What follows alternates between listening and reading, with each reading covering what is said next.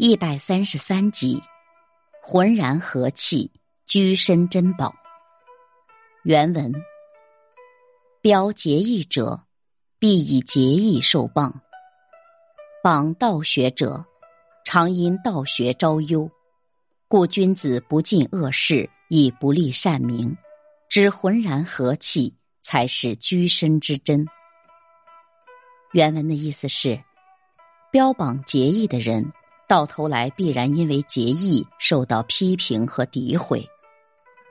标榜道学的人，经常由于道学而招致人们的抨击。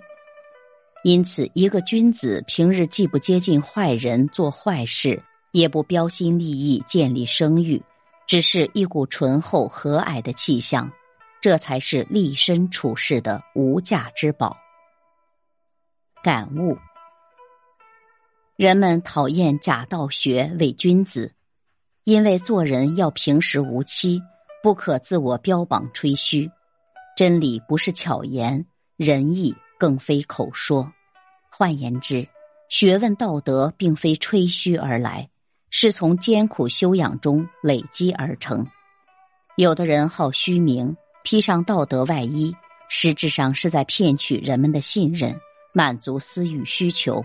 与为非作歹固然有别，但却具有更大的欺骗性。